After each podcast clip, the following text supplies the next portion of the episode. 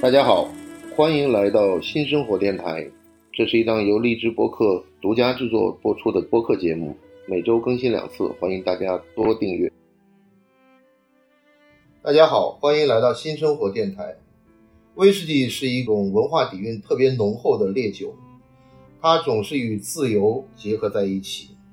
苏格兰诗人安德鲁·彭斯说：“自由与威士忌结伴而行。”中国的威士忌爱好者呢，更喜欢村上春树所说的：“如果威士忌是我们共同的语言，如果你是一个资深的威士忌爱好者，如果你还没有来到过上海的三宅威士忌俱乐部，那只能说明你还不够资深。”那今天呢，我们就和三宅的扎飞人老茶一起聊一聊威士忌在中国这个话题。下面请老茶做一个自我介绍，欢迎。哦，大家好，大家下午好，我叫 Charles，查尔斯顺，我是人家习惯都叫我老茶，嗯、我是三宅的，扎飞人，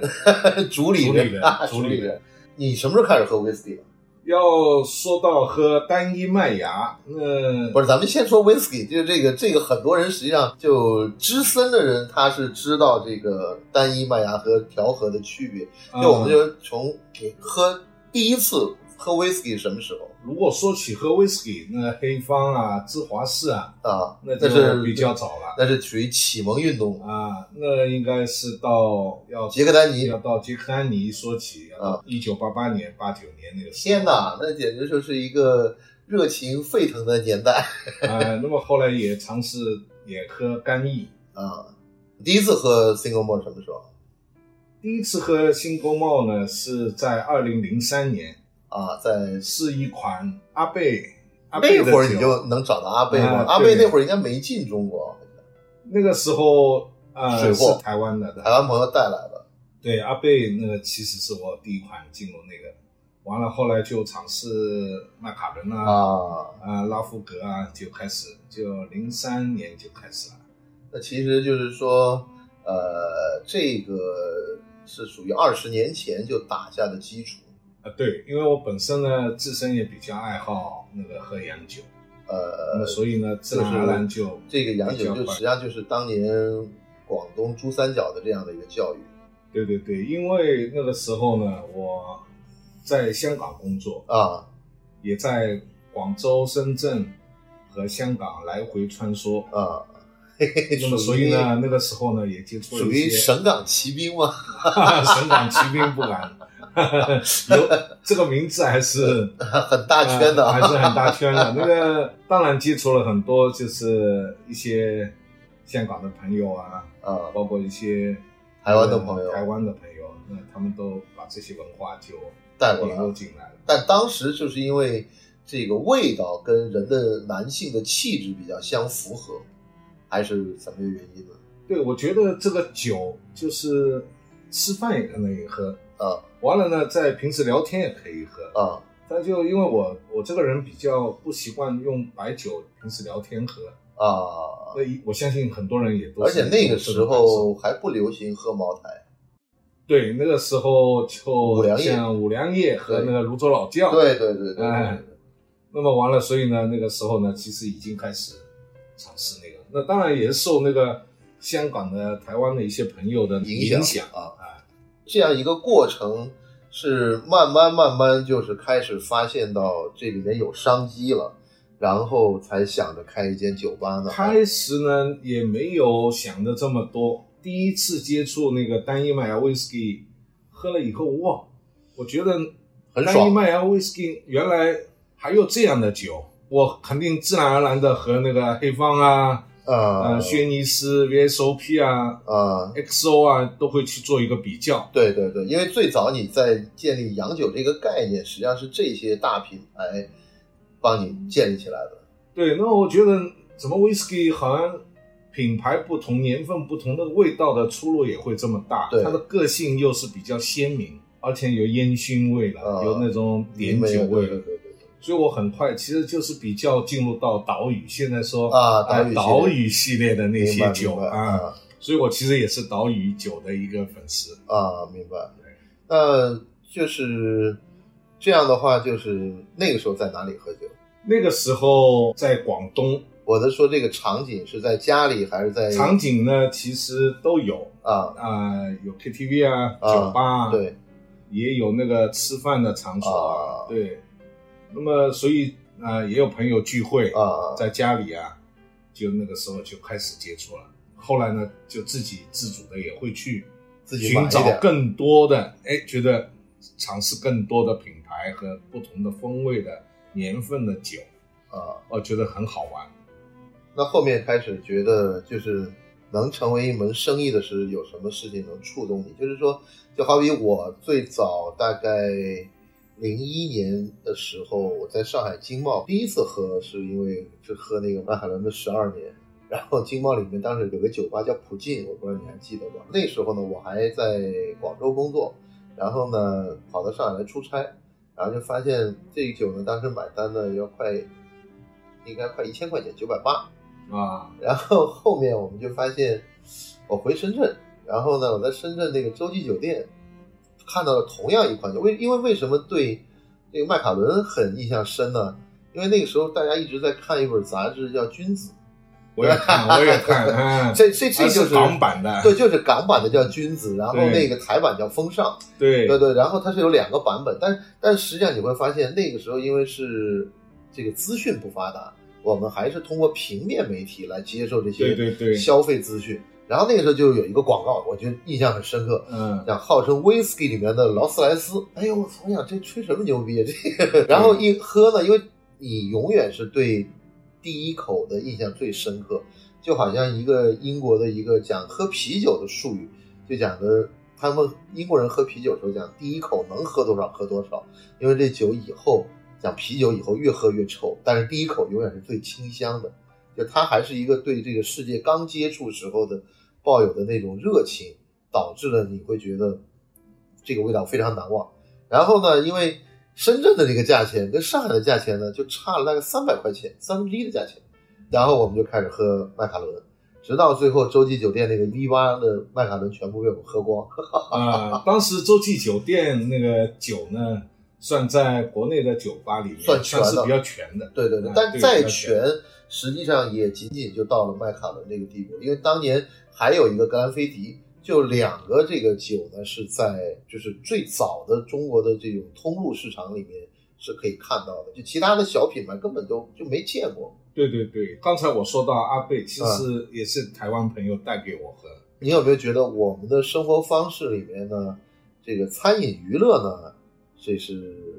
香港同胞带的比较多一点，对对。这个文化和这个因为洋酒佐餐那个对这一方面的带动是用粤菜更不止这个当时他们讲是代理商的原因，就是说代理商要开展新的市场，他老在夜店喝吧，这个嗯量还是不够的，因为你再怎么着，这还是一个对对对快消品嘛，你总得要喝下去嘛，所以他们记得就那个时候还有一个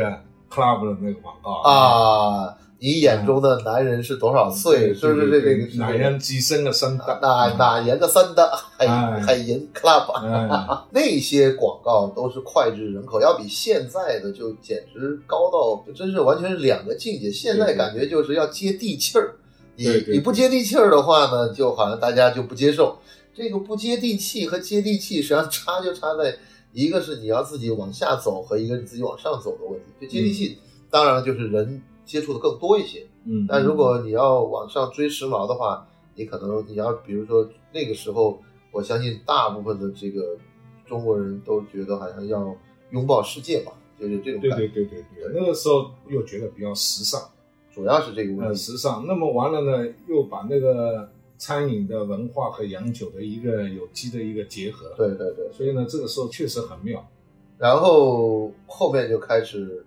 到了这个完了呢，就后来呢，就是正好也有一个机会，啊有个机会呢，有个朋友有个西餐厅做不下去了，啊什么哪一年在的事儿，零四年还在香港那个时候在东莞。东莞啊啊，在东莞那个就觉得挺有意思了。那个后来一个西餐厅做不下去了，那么东莞的消费实际上一直是有点偿富于民的感觉，就是说他对们对对普遍的消费都蛮好的，国人消费那个下面的老百姓有钱，二十多个镇，每个对镇都很厉害。对对对，“床富于民”这句话是对的。对那么完了，正好经营不下去呢，我当时哎灵机一动啊就把它接下来了。啊，所以完了，后来进行改建装修，我就开了第一个酒吧，那那是等于在零四年、零四五年初。啊，那您是老餐饮人士了我不算餐饮，这个后来我改了以后呢嗯，它其实更偏向于酒吧了，呃，有点那个爵士酒吧的那个酒吧名字叫 Reading Room。后来呢，就是当然也是做不来了，只是喜欢喝酒，交就了等于很多朋友就，等于试了一下水，啊，试了一下水，感觉水温还是太烫，又回来了。后来就开了没多久，正好我就回上海了，然后实际上心里还是就想卖，了卖了吧，不这就心里还是觉得要有一个酒吧能招待朋友，能一块儿喝酒这样的感觉。哎，其实因为我觉得那个事情啊，嗯就 whisky 和那个洋酒啊，它有一个很好的氛围，就是嗯分享。所以呢，其实我的初衷呢嗯是希望和大家朋友一起来分享。我记得应该是一八年开的吧？啊，完了就后来就那个回上海了。啊那么这一次开山宅呢，其实又有另外一个说法，因为回上海以后呢，逐渐逐渐就认识更多的圈内喜欢喝威士忌的那些大咖啊啊，那些老饕，啊，完了就喝了不少好的威士忌。那这个是我感觉，因为我们在呃零六年出那个威士忌的书之前，我觉得就是大家还是主要在这个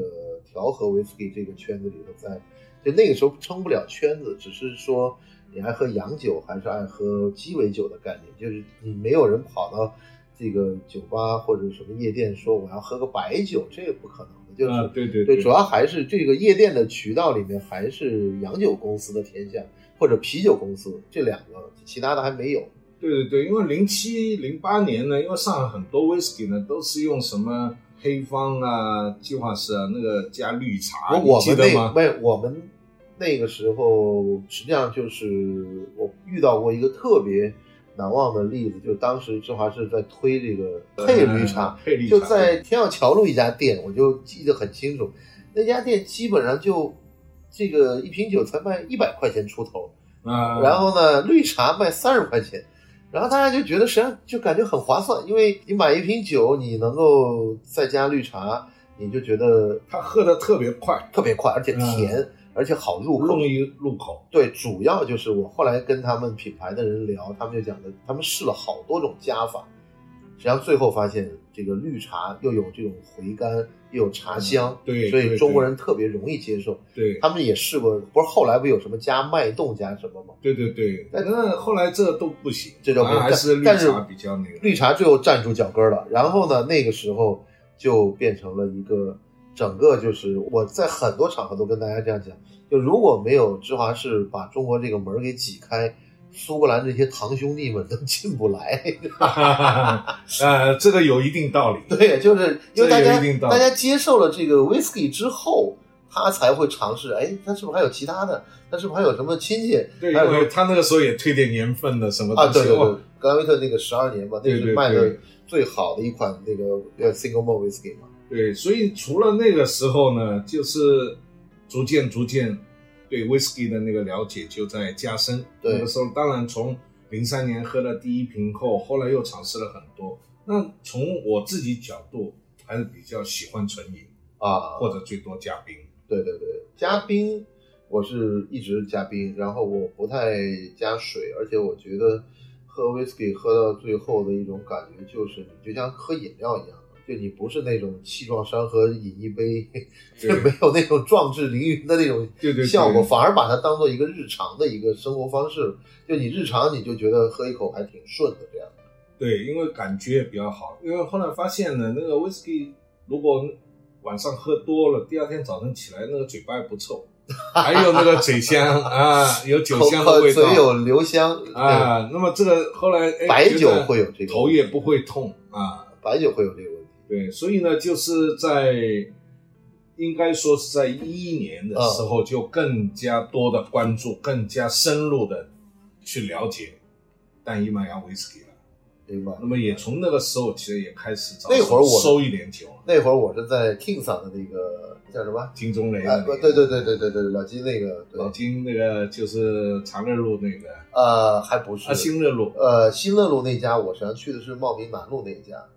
哦，茂名南路那对个二店，对，你说那是二店呢，实际上就是它一店的时候，那时候好像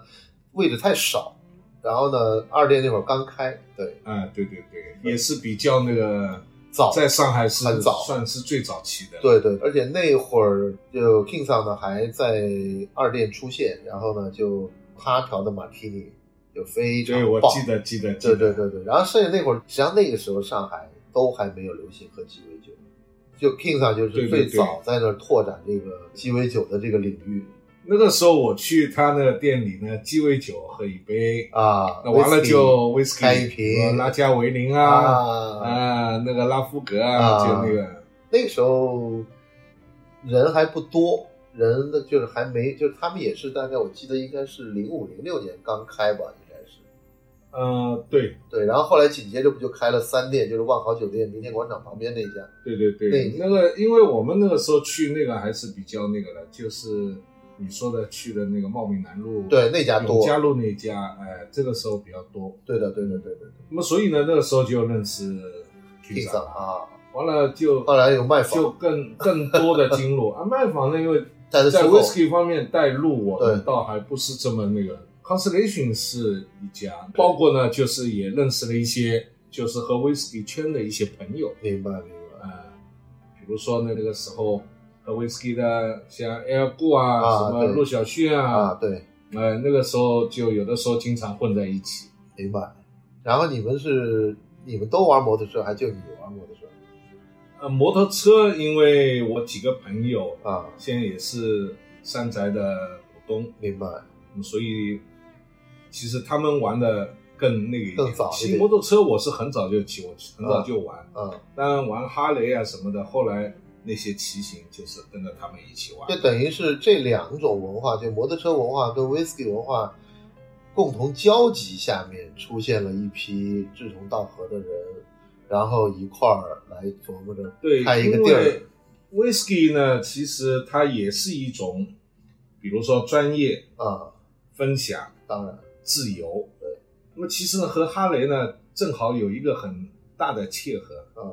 那么哈雷的精神其实也是自由奔放的。现在分享的 whisky 实际上我认为的一个误区就在于说，大家很多时候把它当做个标签，但他们并没有意识到最早的时候，在苏格兰这个东西诞生前后这些故事。实际上这些历史渊源的事情呢，现在的消费者呢不太了解。实际上它最就是有这种文化底蕴的主要原因，就是它是向往自由。就好像现在英国脱欧之后，摆在英国政府面前，现在最棘手的一个问题是，苏格兰又开始准备公投，要脱离英国了。呃，对啊，对啊， 这个也是一个，就你会觉得这个事儿哎也是个蛮烦的事情。不是英国这个苏格兰，他永远觉得我们就是苏格兰，跟你这个 UK 我们嗯不搭嘎，对 这就对对是这种。但是中国的消费者呢，实际上他对这个不是特别在意，他更喜欢就是刚刚我说的那个，他更喜欢像村上春树讲的，村上春树去艾雷岛去那个波莫去参观嘛，那也是对对对，波莫是三得利收购的嘛，所以估计是三得利请他去的，请他在那嗯这岛个没考证，但是呢，是有可能有这么一不是说。三得利做这个事儿是做的，我觉得是整个烈酒这些品牌里面做的最好的一个。所谓最好的一个就是它比较，细这腻这家公司它比较比细腻，比较擅长深耕。因为我一直跟很多朋友讲，就是说，因为现在很多人在喝日威嘛，对然后我就讲，实际上日威真正起来的时候，不是现在，而是就是说他拍那个《迷失东京》的那个时候，他对，拍这个是一个最大的一一个转折点。你从来没有看到一个酒公司把一个酒的一个推广放在一部嗯植电入影里到一面，个电影，而且是他主导的。然后，因为这个时间轴是不可能说让你觉得有差异的。他拍完这部电影之后，旧金山烈酒就开始一直开始得奖，对对对烈烈酒比赛就开始得奖对。对对，然后就从那一年开始，零六年还是零七年，在这前后的时候，所有的奖全部拿一遍。三旗开始就是攻城略地一般，把所有的奖都拿了一遍。对对对，然后这个在销售方面也是有很大的对突破。对，然后他就开始登堂入室，成为一个就是说非常有底子的一个一个老品牌了。对对对，这个是很关键的一一对啊，所以所以他从这个最早的就是包括能请到村上春树这样的一个伟大的作家啊去到波莫这个厂，在这个艾雷岛待了大概有一个月的时间对，然后呢，逛了很多，在苏格兰，我去艾雷岛啊的时，候，就拿他的书看着走。 对，不，他们也跟我说了啊嗯他在那边确实也是深入了不少场对，去看，但我感觉日本人对这个舶来品的这个向往呢，没有像我们这么急，因为我是也是大学的时候就开始读这个村上春树的书嘛，最早《挪挪威森林》呐，嗯，啊什么《国境之南》《太阳之西》啊这些，还有《羊羊羊》这些的，就感觉到出来，就是他们觉得他上大学的时候就在喝啤酒，然后他大学开始工作以后，他就开始在酒吧里就开始喝威士忌，然后他们喝威士忌一定要加苏打水啊这些的，呃然后就他就是一直这种，就是说，在他所有的小说里面，他永远是放着音乐的，然后实际上就是音乐威士忌。当然了，后来他加入了跑步、养猫，这都是他其他的爱好。对对，他所以他到了波莫这个厂，他能写出这样经典的话来。实际上这句话，我感觉就是说，咱们既然语言都是 whisky 的话，那咱们就啥都别说了，咱们就喝吧。对对对对，他实际上就是这对个意思对对对，确实呢，到艾雷岛会有这种感觉，因为我去了以后，其实我是知道对，他村上想说什么，对，那实际上就是讲，你就把这台语还是什么样，呼干了什么这个，好像记不有一个麒麟的啤酒广告，还啊是还对，是这台个啤是台湾的那个对然后台就语的一个一个好像敬酒的一个一个发语那个敬酒词吧，这样。对对对，所以那个时候就更哎，回过头来再去看什么挪威森林啊什么，那就又理嗯就解很了亲他的很多当时的很亲切那种语境想表达的东西了。所以基本上喜欢 whisky 的人呢，对音乐也是有想法的。对，然后音乐和 whisky 还是有很多联是，系。所以你说你们一帮哈雷的爱好者，然后去在一块儿聚的时候喜欢喝 whisky，我觉得挺好，而且嗯不是像老美那些哈雷，而是喜欢喝杰克丹尼。 对，杰克丹尼当然对哈雷也是很重要的。那那个对是就觉得但是呢，这就是一挂后来的演演绎什么的就开始变了，就有点像对对对就更广泛的去你觉得这个是不是有点像中国消费者喜欢日潮和美潮一样？就是这些潮牌实际上也分美国潮牌和日本潮牌。对对对日本的潮牌更精致一些，对对对，然后美国潮牌呢更粗犷一些，但对粗犷里面呢显示的这个精神背后的力量更足一些。哎，真的从阿美卡基的那啊个就可以看得出来。然后日潮呢更贵一点，实际上现在跟跟日本 whisky 也一样，对对对，R L 啊什么的，都和这 whisky 文化都有一个实密际切的上联系。是不同的角度出现的不同的场景，然后出现的不同的消费人群。但是你想一对想它，嗯就开摩托车的、开哈雷的嗯和喝杰克丹尼的和喝 Single Malt 的，嗯，实际上是不同的场景下出现的不同的投射。对对对开哈雷的基本上都要抽雪茄，对，抽雪茄的很，但是呢，我没想到，就是说，也没想明白，嗯、雪茄和哈雷到底有什么那种潜在的联系。但是呢，我是抽雪茄比较早，这个是一个时间的积累吧。对，就你后面慢慢你觉得这都是一块儿出来的，都是成群结队一块儿出来的。对，那当然，其实我认为啊，雪茄也好，威士忌也好，我认为哈雷也好，它其实都有一个共同的词，就是分享、分享自由。对，主要是自由，我觉得对，自由，这因个为自由啊自由对男人来说太重要了。这个谈到自由对男人的重要，然后我们就必须谈到这个夜生活的据点儿里面，算是在前法租界的一个精华地段吧，因为嗯你后面就是加佩勒酒店，然后这边是建国路和襄阳路的交界处嘛。对，因为其实呢，我呢就是这样想的，嗯就是说，哎呦，威士忌喝多了什么，其实希望找一个地方和人家一起来分享这个威士忌的那个各种的东西，啊完了大家可以带酒来喝。当时呢，希望找一个像独立洋房啊，有停车位啊、这样一个，就大家也能承受的那个一个营运的一个费用费的用情况下对，更多的让人家来分享，作为一个平台。但后来其实找那个房子也不是这么好找，明白所以找找找找就找到了现在的那个建业里。啊，这句话现在说来也是也是缘分吧我觉得有因为三年了，对啊而三年，如果加早的话就四年了。哎，我怎么跟我把这照片拍出来，感觉我现在在跟叶景天在聊天一样。这个装修装修了多长时间 我们拿这个项目呢，啊其实花了一年时间，啊后来又花了半年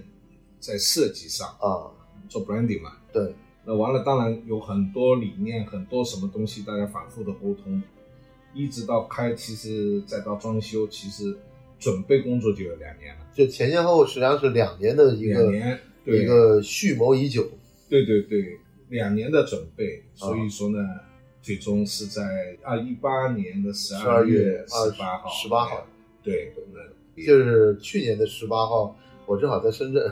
不在，没没参加两周啊，年。对，眼睛一眨就两年 了，，对对对对对。嗯，然后现在我认为这里面实际上上海是有一个很有趣的情况，就是可能是唯二两家就是能抽雪茄不能抽香烟的地儿。对，其实呢，因为这个和政府的规定啊，各方面也是有关了，对对，但是呢，我们也不想辜负了那些雪茄爱好者者，，对对对，所以呢，二楼呢就变成了是一个专业的会员会区，所，那么这样呢可以避开一些其他的那些不必要的麻烦。明白了？对，所以一楼呢就是对公众开放公众开放就可以自由消费。但你们当时开业时候的这个想法，我是觉得特别好，就是说专门请了台湾的这个台北的这个团队来帮你们在做鸡尾酒，那个印象我非常深刻对，因为我们觉得做那个酒吧吧，啊、调酒吧都是要比较精益求精，对的，对的，还有一个规矩很要紧。对，因为我觉得台湾的团队当时带给我们的很多东西，啊到现在我其实还记忆犹新。啊那么另外当然也是尝到了甜头，啊！就觉得那个团队真的是很负责任。然后我实际上在你们楼下喝了几杯鸡尾酒，我都觉得特别好。后来就慢慢觉得，在楼上进的小屋里把门一关，跟一帮朋友吹牛或者是喝酒，这个也是一个上海最好的一个地方。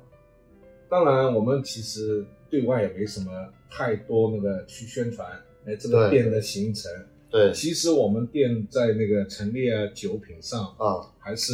得到了 Stephen Norman 的那啊，个帮助指点，啊， 对，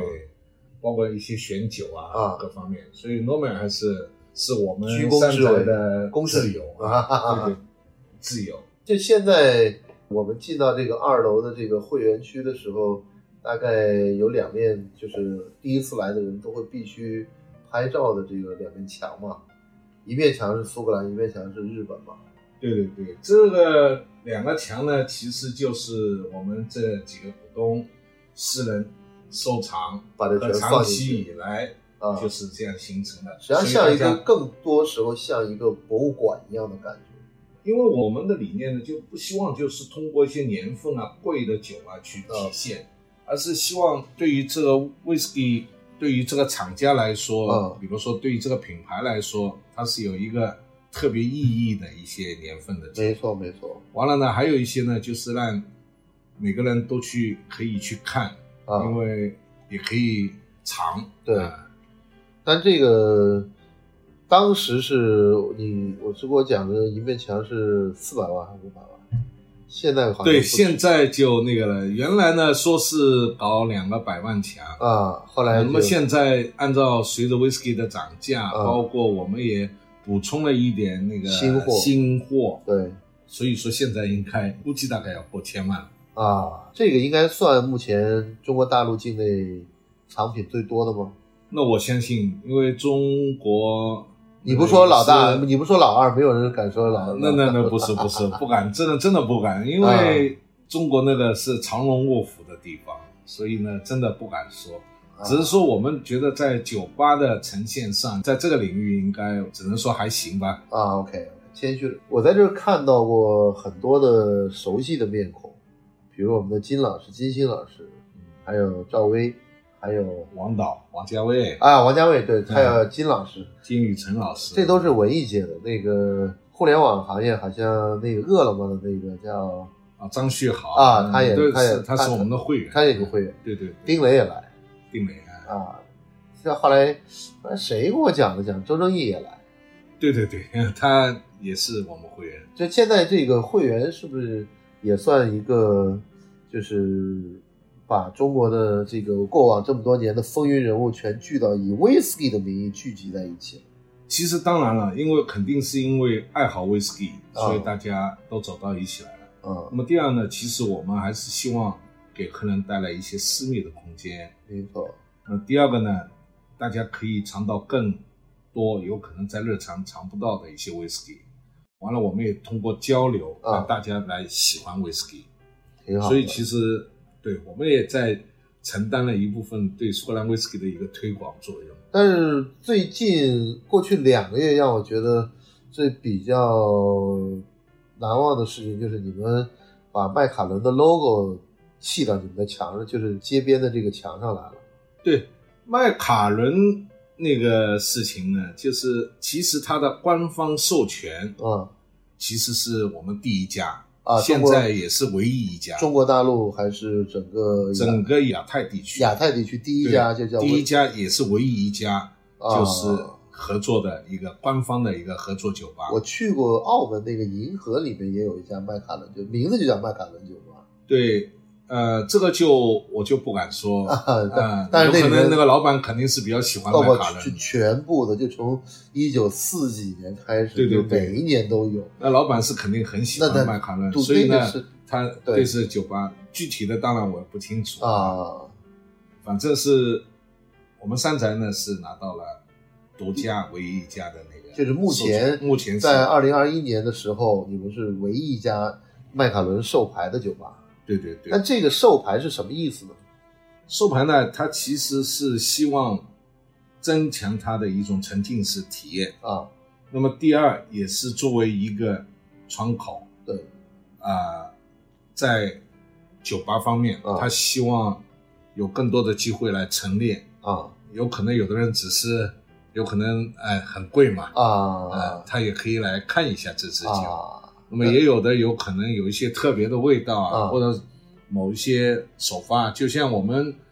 呃去年的那个十二月十八日就啊 Edition Six 的那个首发吗首发和收官对仪式都放在我们对对对，上我们一块儿在那个晚宴上对对对尝过那个第六版的，应该是对对对。那么其实从麦卡伦爱丁顿公司来说，啊他们更希望根植于那个酒吧，啊希望让更多的人来尝试它的各种不同风味的一些酒款。啊，对，它会有一些特别版在这边出现对，那去年就是 Edition Six 对作为一个那个，今年呢，因为应该还有一款很特别的包桶啊啊，因为我们现在只能是透露一个小小的秘密啊啊，啊，呃，今年三周年应该是麦卡又伦是年，二零二一年的十二月十八号十八号是一个麦卡伦年，哦，OK，就所以说是一个万众期重大待。的一个对一个点睛。这样说就等于上海的威士忌爱好者有福 了呃，应该说是对，我们也比较觉得麦卡伦的那个品牌精神品牌精神对比较切合我们山宅它是想要表达的那它个。是洋溢的这种优雅的气氛是，而且它的确就是说它跟艺术的结合，包括它的酒标，还有一些很多的细节，让它变得与众不同它其实也有啊呃这个几个字，啊专业啊！啊、分享，分享所以呢这一方面很契合。完了和我们的一些比较高贵的客人也正好啊有一个有机的没错没联系，错没错这个所以呢就也是我们产生那个合作点产生火花的一个。是不是还是这个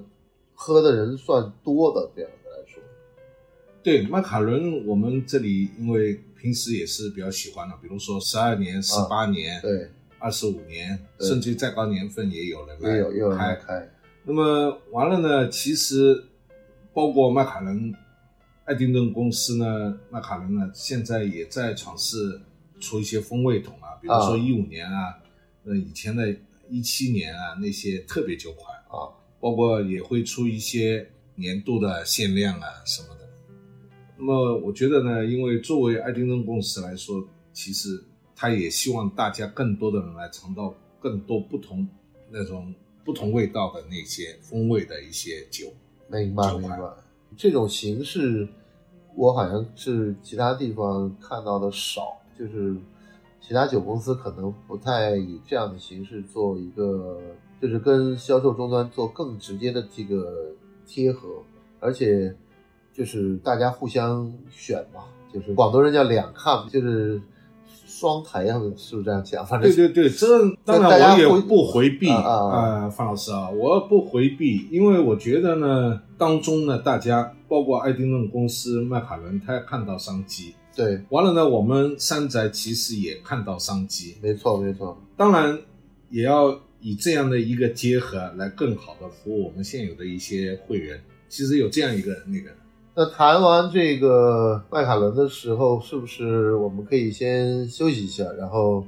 我们下一个章节我们再谈一些其他的关于 whisky 酒吧的一些有趣的故事，好吗可以啊，可以啊、好的可以好的，啊啊休息一下，先休息。一下。